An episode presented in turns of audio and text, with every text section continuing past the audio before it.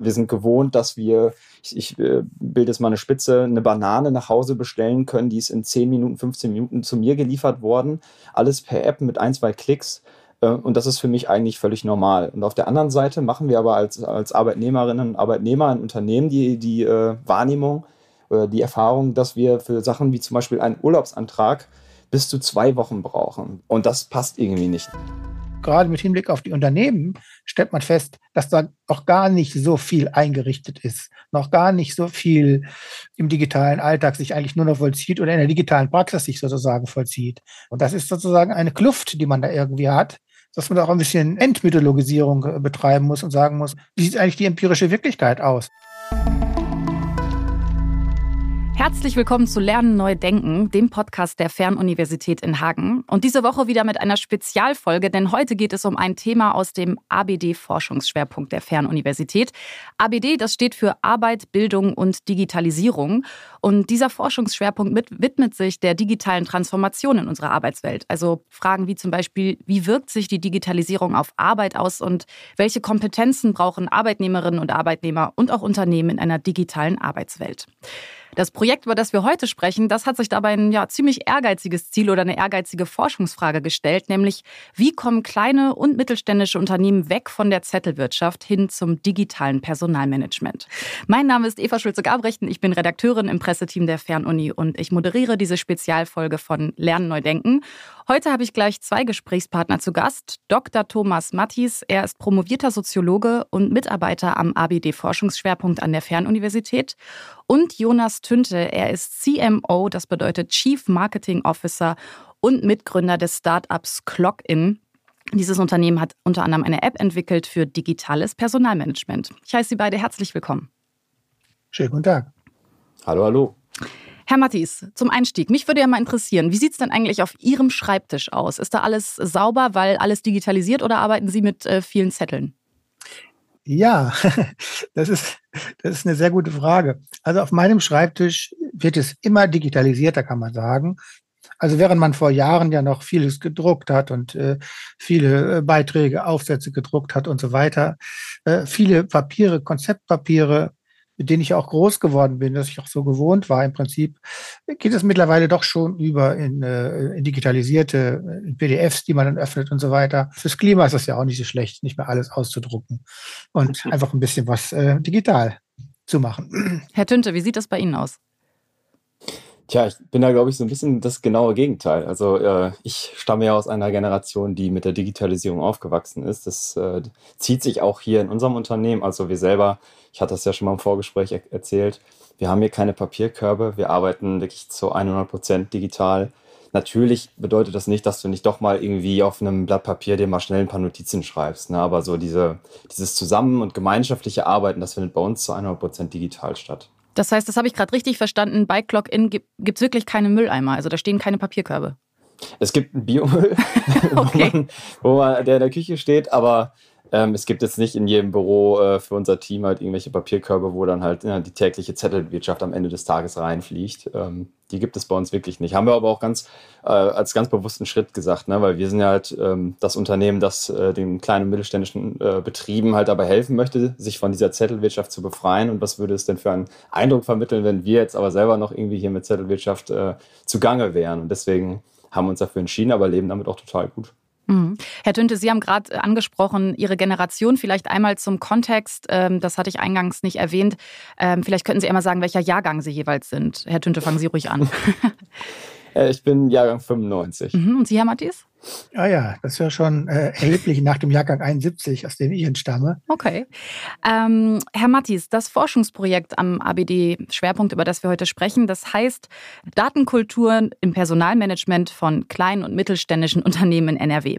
Runtergebrochen geht es ja im Grunde darum, wie kann die Digitalisierung im Personalmanagement von kleinen und mittelständischen Unternehmen oder auch KMU gelingen? Ähm, warum haben Sie sich denn dazu entschieden, sich speziell kleine und mittelständische Unternehmen anzuschauen, jetzt nicht zu sagen, ich gucke mir das bei den Großkonzernen an? Weit über 95 Prozent aller Unternehmen sind KMUs. Also wenn man so will, die, die große Masse und dies, wenn, sich, wenn man sich für Strukturen äh, interessiert, die die Unternehmen ausmachen an ökonomischer Gesamtstruktur in NRW sozusagen, dann muss man wirklich diese KMUs nehmen. Äh, das schließt nicht aus, dass man nicht auch mal derartige, durchaus auch als Kontrast mal Großunternehmen äh, fragt ähm, und da Interviews macht und so weiter. Nur der Blick geht ja auch immer auf diese Großunternehmen, auf, auf Bayer und auf was weiß ich, wie sie alle heißen, ja. Äh, das sind aber nur ganz, ganz wenige Prozente im Prinzip. Mhm. Herr Tünte, äh, Sie haben ja mit einigen Mitgründerinnen und Mitgründern eine App für digitales oder für digitale Zeiterfassung ermittelt. Bevor wir jetzt einmal auf Ihre Kundinnen und Kunden, nämlich das sind kleine und mittelständische Unternehmen, zu sprechen kommen, können Sie vielleicht einmal erklären, wie genau Ihre App funktioniert? Ja, das kann ich gerne machen. Also es ist im Grunde genommen nicht nur eine App für digitale Zeiterfassung, es ist ein große, eine große Säule, die wir irgendwie abbilden weil sie ein, also weil die, der, der Prozess der Zeitwirtschaft einer der größten Zettelwirtschaftsantreiber überhaupt ist.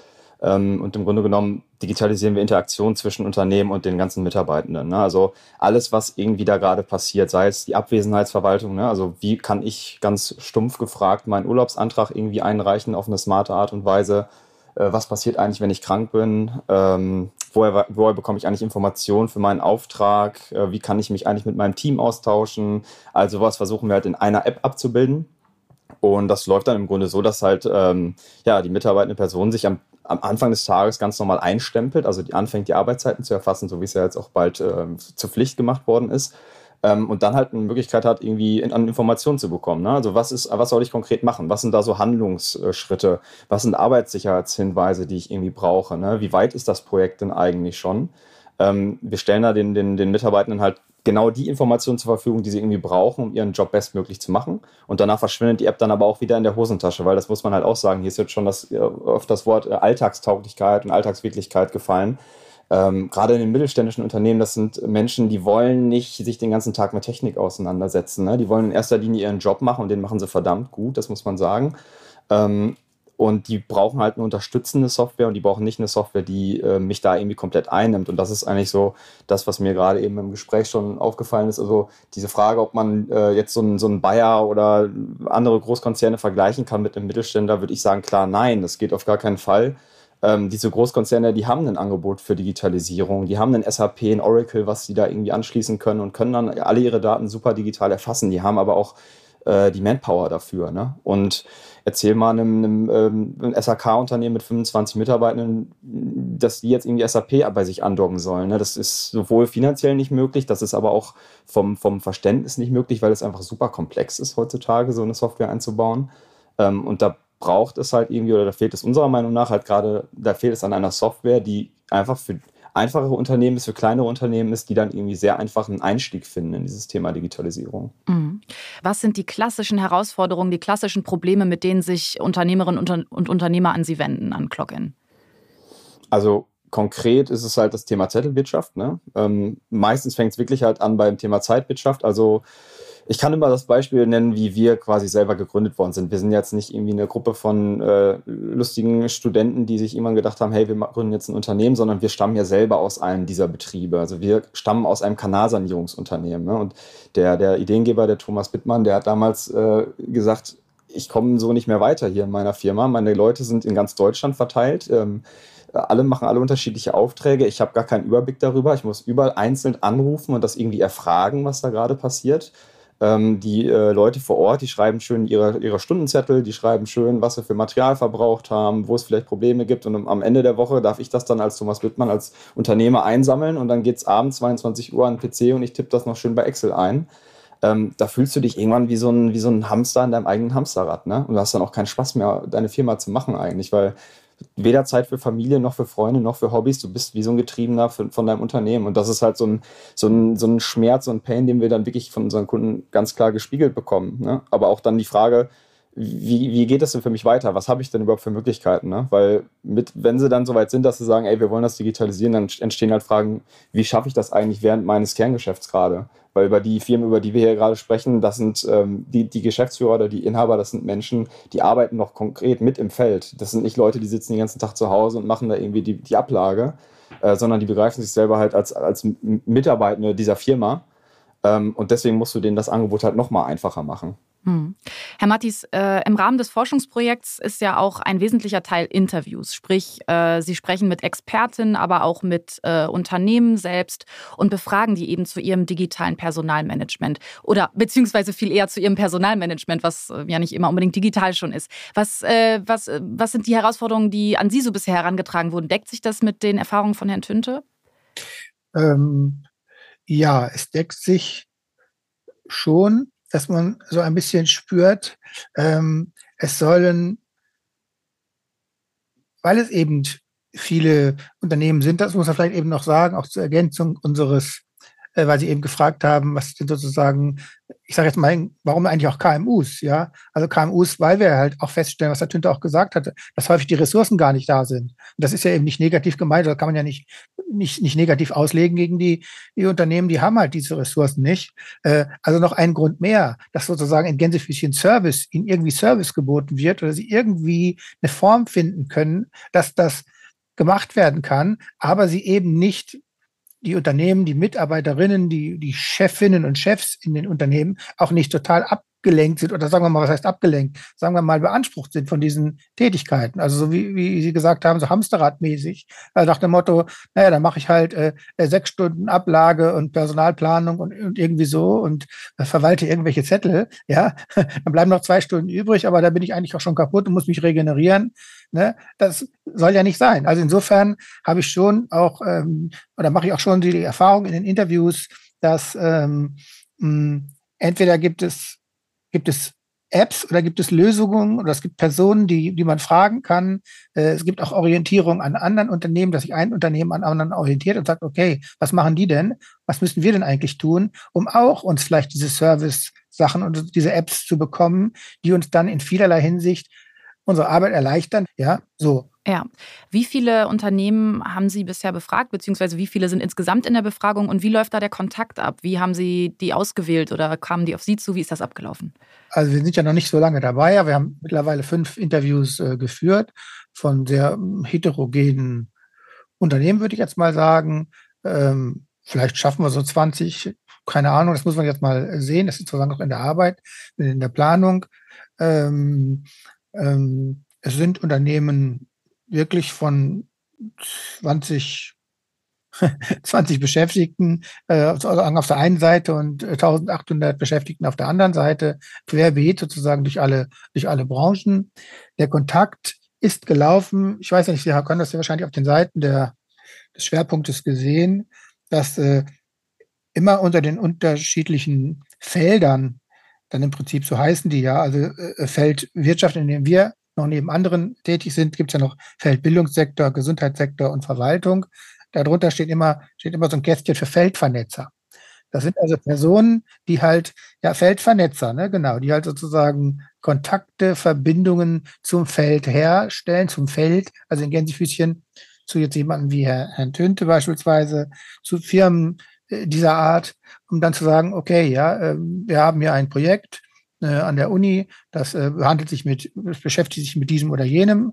Ähm, was könnt ihr da als Firma XY machen? Was könnt ihr beitragen? Können wir euch vielleicht mal interviewen? Ähm, um da mal ein bisschen in Kommunikation zu kommen zwischen diesen Firmen und zwischen der Uni. Und ich finde, das ist auch, auch gut so. Natürlich könnte man jetzt sagen, das können wir auch alleine tun. Ja, aber Leute, die da Zugang haben, äh, das ist sicherlich besser, wenn die diese Connections herstellen. als wenn wir das einfach nur so machen. Letzter Satz. Äh, Repräsentativität in dem Sinne streben wir natürlich nicht an, dass man jetzt streng im Sinne der Sozialforschung sagen muss, es müssen so und so viel Prozente erhoben werden, um dann dieses oder jenes sagen zu können, sondern ich denke, wenn wir 20 Interviews in 20 äh, Organisationen führen, äh, die, die tief genug ähm, analysieren, und die auch äh, einigermaßen verständlich für alle Seiten in, äh, in Sprache bringen, dann äh, haben wir schon mehr getan, als vielleicht viele denken würden, dass wir, dass wir könnten. Herr Tünter, Mathis, ich würde gerne zwischendurch einmal eine kurze Runde Entweder-Oder spielen. Das Konzept ist ja ganz simpel. Ich stelle Ihnen gleich eine Frage, zum Beispiel Hund oder Katze, und Sie sollen dann relativ schnell aus dem Bauch heraus, ohne groß zu überlegen, mir die Antwort geben. Vielleicht frage ich nach, vielleicht auch nicht.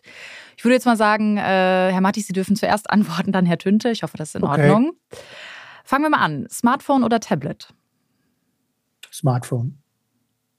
Smartphone. Notizzettel oder Notes-App? Notizzettel. Notes-App. Das überrascht mich jetzt nicht. Einstempeln oder Vertrauensarbeitszeit? Vertrauensarbeitszeit. Einstempeln. Probieren oder studieren? Ich würde sagen, Reihenfolge. Wenn man das aber nicht möchte, nacheinander, dann nebeneinander. Sowohl studieren als auch probieren. Okay. probieren. Mhm. Learning by doing, Trial and Error, Fehler machen wollen, daraus lernen. Klassische Startup-Mentalität, genau, ja. ja. Master oder Meister? Master. Herr Tünte? Meister. Okay. Warum? Ich finde, das ist halt das, was es gerade mehr braucht. Ähm, ich selber kriege das oder kriege es aus meinem Umfeld mit, dass halt viele ein Masterstudium anstreben, ähm, wo man dann nicht unbedingt den Mehrwert wirklich hinter sieht in der freien Wirtschaft. Also wenn man natürlich jetzt eine ganz klare wissenschaftliche Karriere eingehen möchte, dann auf jeden Fall, klar. Ähm, aber sag ich mal, die Praktikabilität so im Alltag ähm, würde ich gerade eher dabei sehen, wenn jemand einen Meister anstrebt. Mhm. Digital Native oder Digital Detox? Ja, Digital Native ist schon gut. Die Antwort wird jetzt verwundern: Digital Detox. Warum? Ganz klar. Ähm, weil ich ein großer, wir bei Clockin allgemein ein sehr großer, wir sind große Fans davon, halt Digitalisierung voranzutreiben, da wo sie halt hilfreich ist. Ähm, wir sehen aber auch, dass halt in vielen Bereichen unseres Lebens Digitalisierung komplett einen Overload hat. Ne? Also wenn wir einfach mal unsere Social Media Aktivitäten jetzt hier, hier kritisch äh, hinterfragen, ich weiß nicht, wie, inwiefern Herr, Herr Mattes im, im Social Media ähm, Business unterwegs ist, aber ähm, allein sowas lenkt einen halt total davon ab und deswegen ist so ein Detox auch nicht schön, auch nicht schlecht. Ne? Einfach mal in die Natur gehen. Warum nicht? Mhm. Passt ganz gut zur nächsten Frage. Äh, KI oder kein Interesse? ich würde mal sagen, KI aus Interesse. Mhm. Ich würde auch auf jeden Fall KI sagen. Okay. Weil einfach sehr viel Spannendes damit äh, einhergeht. Mhm. Tradition oder Transformation? Äh, Transformation. Transformation. Lehren oder lernen? Tja, ich glaube, ich würde mich fürs Lernen entscheiden, weil das äh, das Lehren beziehe ich damit ein. Also ich, ich, ich lerne auch jeden Tag etwas, wie man Lehre anders machen kann, anders sollte. Äh, das lerne ich auch aus dem Feedback dann mhm. ne? von Studierenden oder von anderen Leuten. Also insofern, das schließt sich nicht aus für mich. Okay. So geht es mir auch. Ja. Ich glaube, man lernt sein ganzes Leben und dementsprechend, wenn man das einmal für sich irgendwie so akzeptiert hat, dann ist es der richtige Weg. Okay. Letzte Frage. Passt gut zu Social Media Aktivitäten. TikTok oder Instagram? Weder noch. Warum?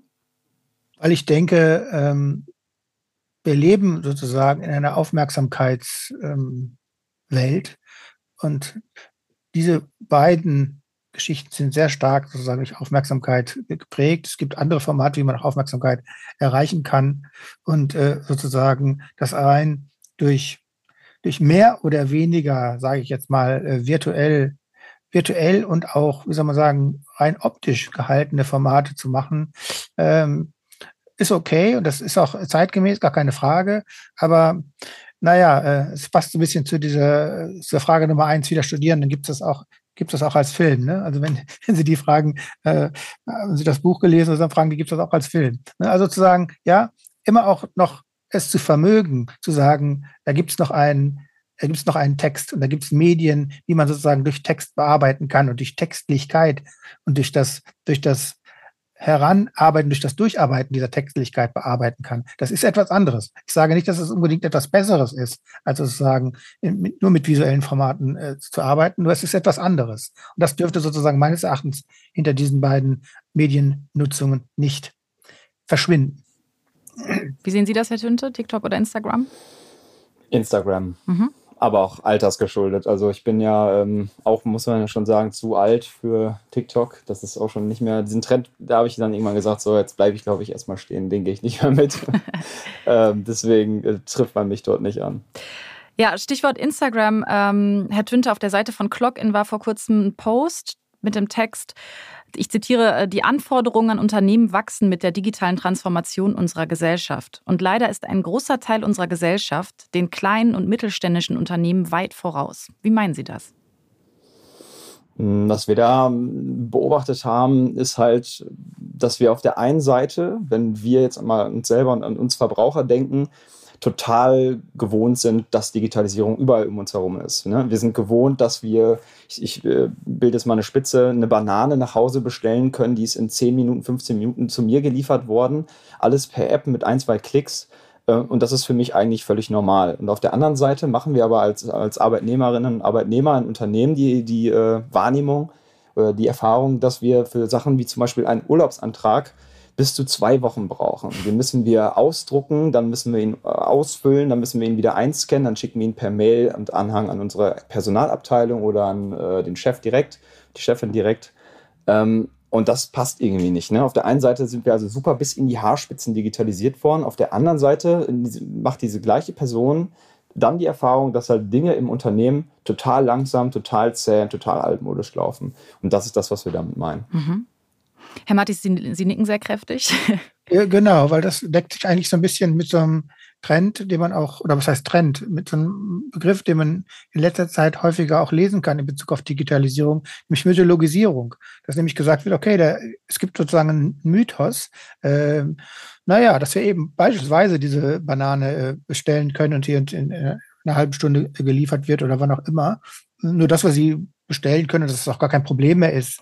Ja, äh, wenn man so will, so eine alte äh. Ja, ähm, gerade mit Hinblick auf die Unternehmen stellt man fest, dass da auch gar nicht so viel eingerichtet ist, noch gar nicht so viel äh, im digitalen Alltag sich eigentlich nur noch vollzieht oder in der digitalen Praxis sich sozusagen vollzieht.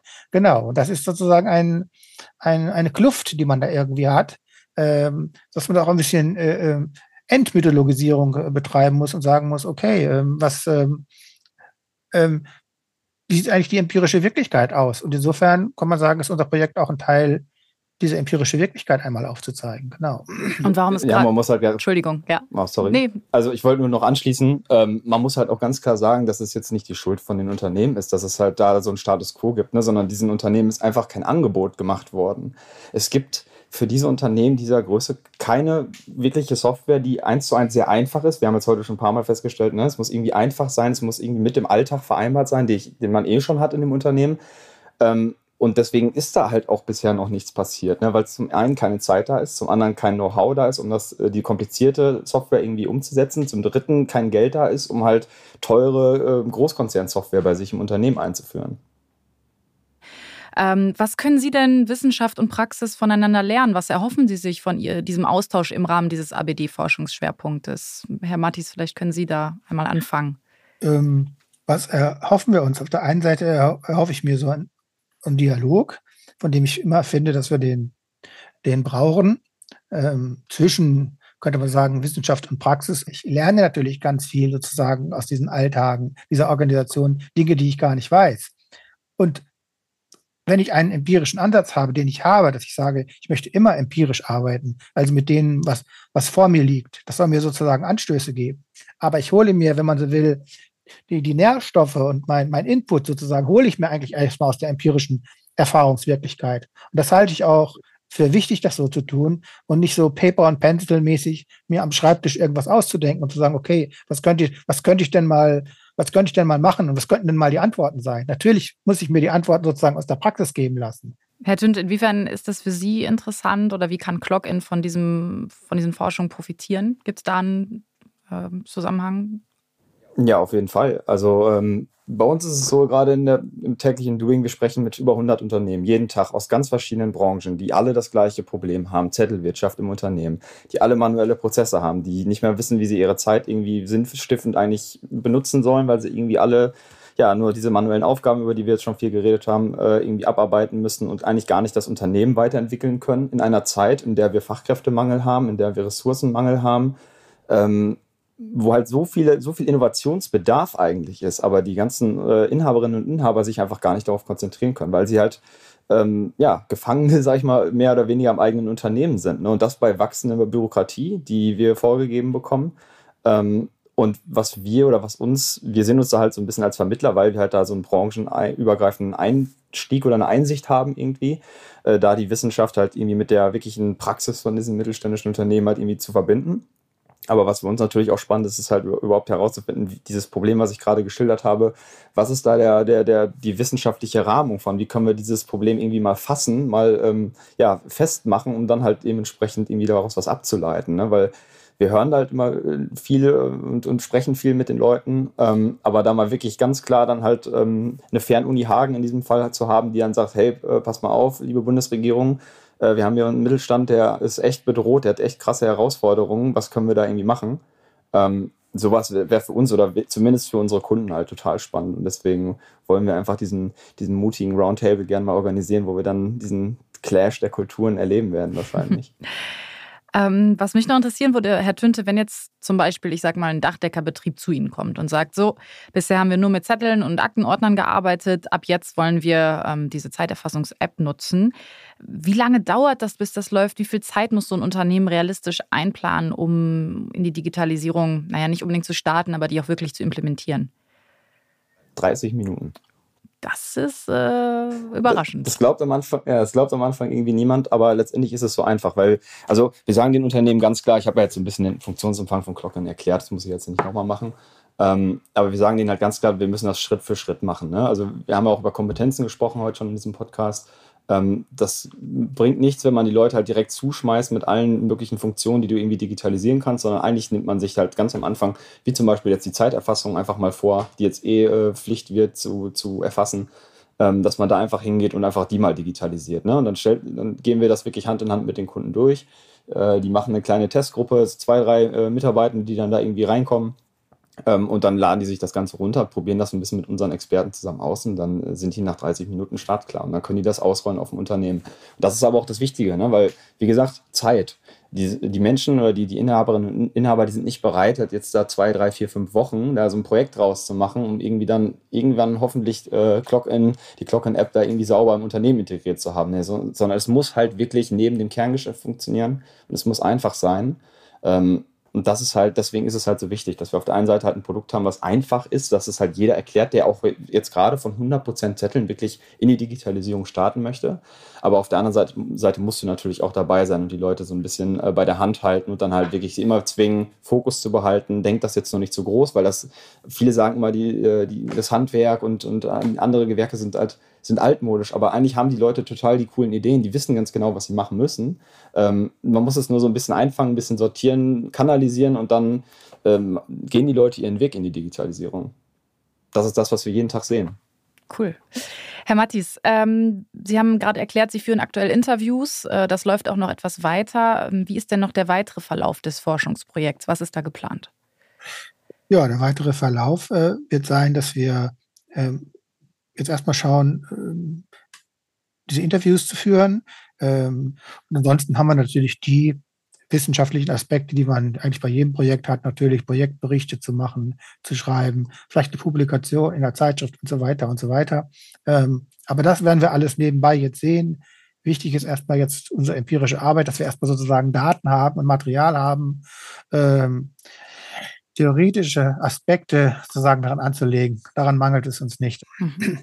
Abschließend würde ich Ihnen beiden gerne noch eine Frage stellen, die Sie gern einfach nacheinander beantworten können. Und zwar, was braucht es denn aus Ihrer Sicht äh, und vor allen Dingen aus Ihren bisherigen Erkenntnissen und Erfahrungen, damit die Transformation in KMUs hin zu digitalem Personalmanagement auch wirklich flächendeckend gelingen kann? Herr Tünte, vielleicht können Sie einmal anfangen. Auf jeden Fall Mut der Unternehmen, diesen Schritt zu gehen weil viele trauen sich das selber vielleicht gar nicht zu, ähm, überschätzen eigentlich die Aufwände, die dahinter stecken und sehen halt nicht, dass es eigentlich einfach ist, diesen ersten Schritt zu gehen, ne, weil man wird halt an die Hand genommen. Ähm, aber ich denke auch die Politik muss da noch unterstützen, weil wird immer sehr viel geredet über äh, Digitalisierung. Wir wollen jetzt hier ne, Industrie 4.0 etc. Das sind alles sehr schöne Wörter, die so kursieren.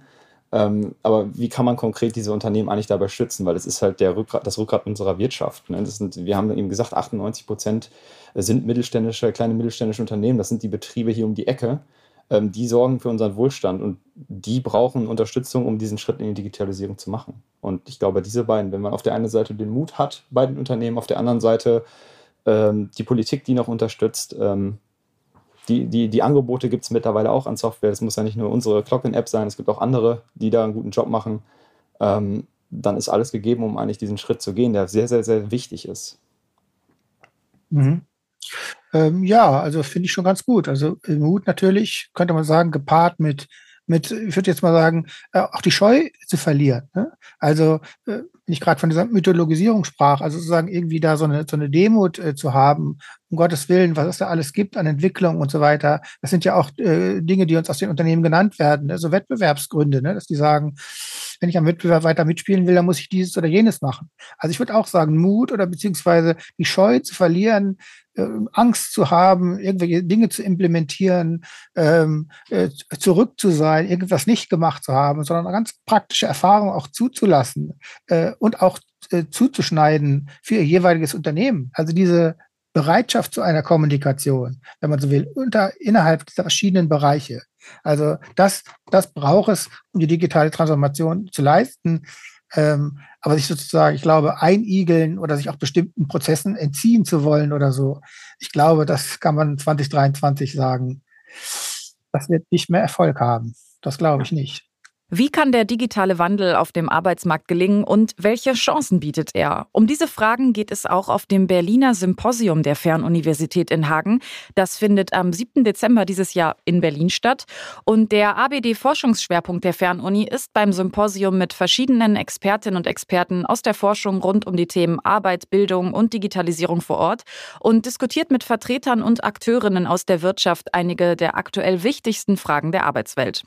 Alle Infos und die Möglichkeit zur Anmeldung, die finden Sie, liebe Hörerinnen und Hörer, online auf der Website der Fernuniversität oder auf unserem LinkedIn-Profil. Ja, und schön, dass Sie dabei waren und bis zum nächsten Mal hier bei Lernen neu denken, dem Podcast der Fernuniversität in Hagen. Wenn Ihnen, liebe Zuhörerinnen und Zuhörer, unsere heutige Folge gefallen hat, abonnieren Sie doch einfach unseren Podcast Lernen neu denken. Sie finden ihn überall dort, wo es Podcasts gibt. Und wenn Sie mögen, empfehlen Sie uns weiter und hinterlassen Sie gerne eine Bewertung. Natürlich freuen wir uns auch über Rückmeldungen auf unseren Social-Media-Kanälen.